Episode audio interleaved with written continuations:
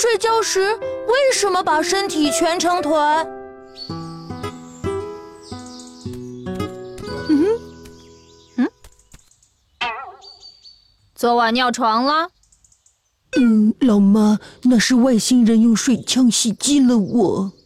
嗯，太冷了，不想起来上厕所。嗯，为什么猫不怕冷，不盖被子也能睡？猫当然也怕冷，它蜷着身体就是为了保暖，这样能使身体暴露在冷空气中的面积缩小，减少散发的热量。呃，猫知道的好多呀。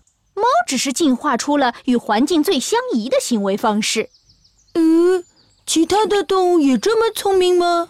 大自然并不偏心，这种智慧同样也赐予了很多动植物，比如蜘蛛。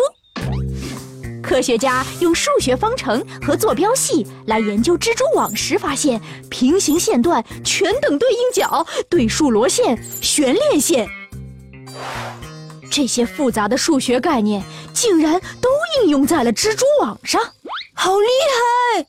比蜘蛛还要小的珊瑚虫，每天在体壁上记下一条环纹。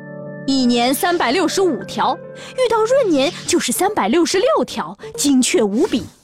生物学家还通过珊瑚虫身体上每年有四百条环纹推测，三点五亿年前，地球上一昼夜只有二十一点九小时，一年有四百天。而我们熟知的黄金分割零点六幺八更是常见，枫叶叶脉长度和叶子宽度的比例，蝴蝶身长和翅宽的比例。鹦鹉螺壳上相邻螺旋的直径比例都接近零点六幺八，就连五角星上面的每一条线段也都符合点黄金分割。而在自然界中，海星、杨桃、鸟螺等也都是完美的五角星形。嗯，我的身材也是黄金比例。呃，你看你尿的这个图案也是黄金比例吗？